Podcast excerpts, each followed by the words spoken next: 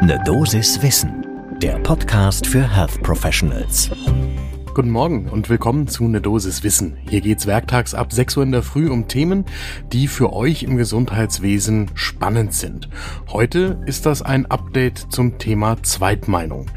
Ich bin Dennis Ballwieser, ich bin Arzt und Chefredakteur der Apothekenumschau und ich darf euch hier im Wechsel mit Dr. Laura Weisenburger eine Dosis Wissen präsentieren. Heute ist Dienstag, der 21. Juni 2022. Ein Podcast von gesundheithören.de und Apothekenumschau Pro.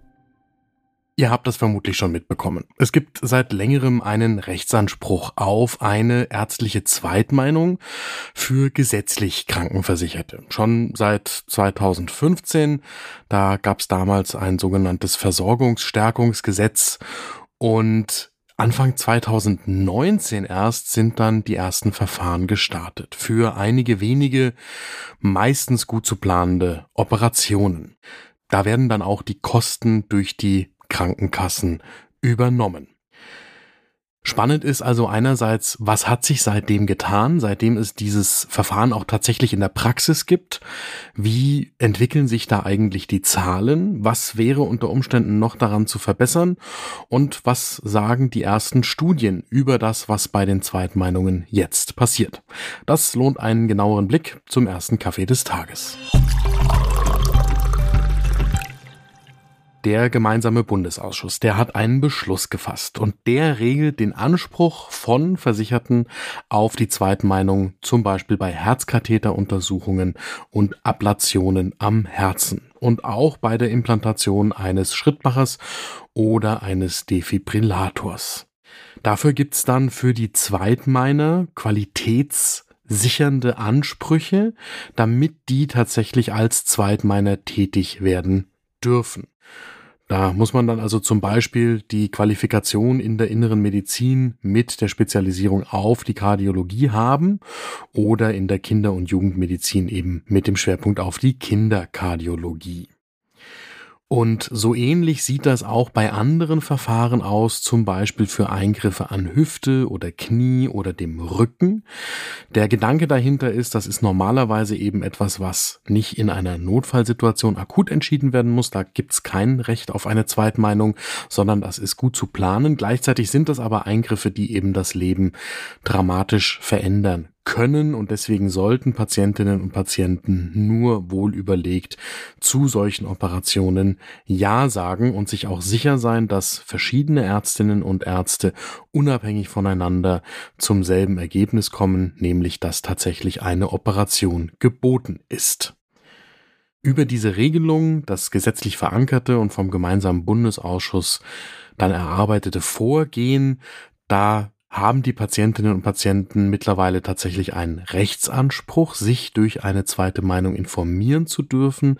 Das heißt, die Erstbehandlerin oder der Erstbehandler sind verpflichtet, mindestens zehn Tage vor einem geplanten Eingriffstermin ein Gespräch zu führen, damit die Patientinnen und Patienten Zeit genug haben, tatsächlich auch eine zweite Meinung einzuholen. Wer da als Patientin oder als Patient jetzt erstmal dasteht und mit einem großen Fragezeichen über dem Kopf, wie finde ich denn eine solche zweite Meinung? Da gibt's eine eigene Website unter der 116117.de dazu, nämlich unter dem Schrägstrich Zweitmeinung und dort können Patientinnen und Patienten nach Behandlerinnen und Behandlern suchen, die eine Zweitmeinung abgeben dürfen. Das sind noch gar nicht so viele. Wenn man sich zum Beispiel mal Ende 2020 die Zahlen für die Tonsilektomien anschaut, da sind das gerade mal 248 Ärztinnen und Ärzte in Deutschland. Das ist natürlich verschwindend gering, ehrlicherweise fast nichts. Für Hysterektomien sind es 420 und für Schulterarthroskopien sind es 253. Das heißt, wer tatsächlich auf dem Weg nach einer Zweitmeinung sucht, der sucht im Zweifelsfall auch noch relativ lange in der eigenen Umgebung.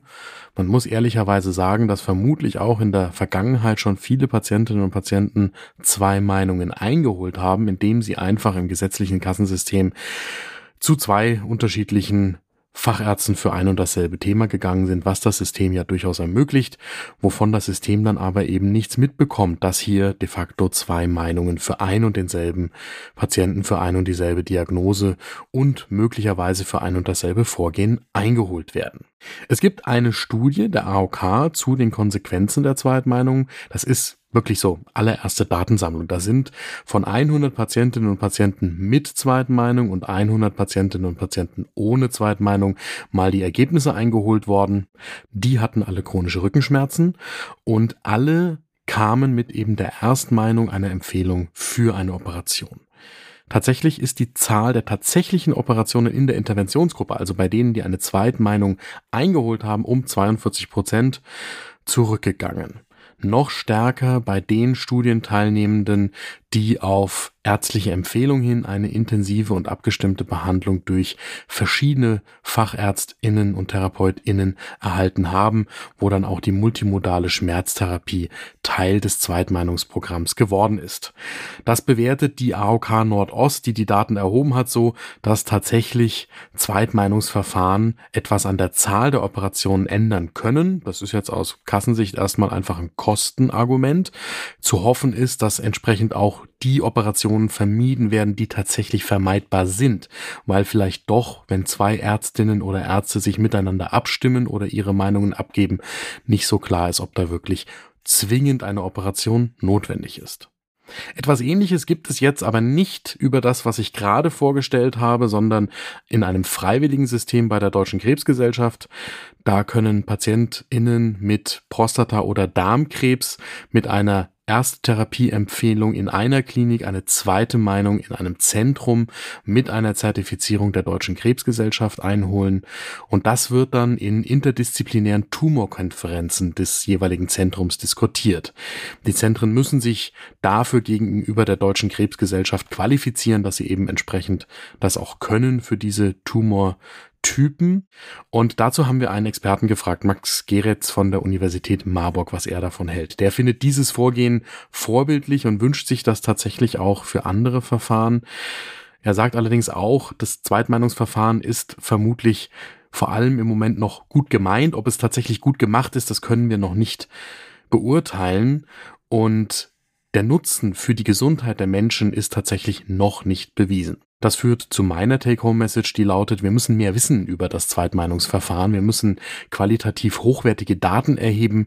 Grundsätzlich bin ich in der Medizin praktisch immer der Meinung, dass es ein gutes Zeichen ist, wenn mehrere Kolleginnen und Kollegen in einem interdisziplinären oder auch in einem Fachgebiet in einem gemeinsamen diskursiven Vorgehen festlegen, wie die Therapie einer Patientin oder eines Patienten aussehen sollte und das nicht mit sich im stillen Kämmerlein ausmachen. Das war eine Dosis Wissen für heute. Die nächste Folge gibt's morgen ab 6 Uhr in der Früh überall da, wo ihr Podcasts hört.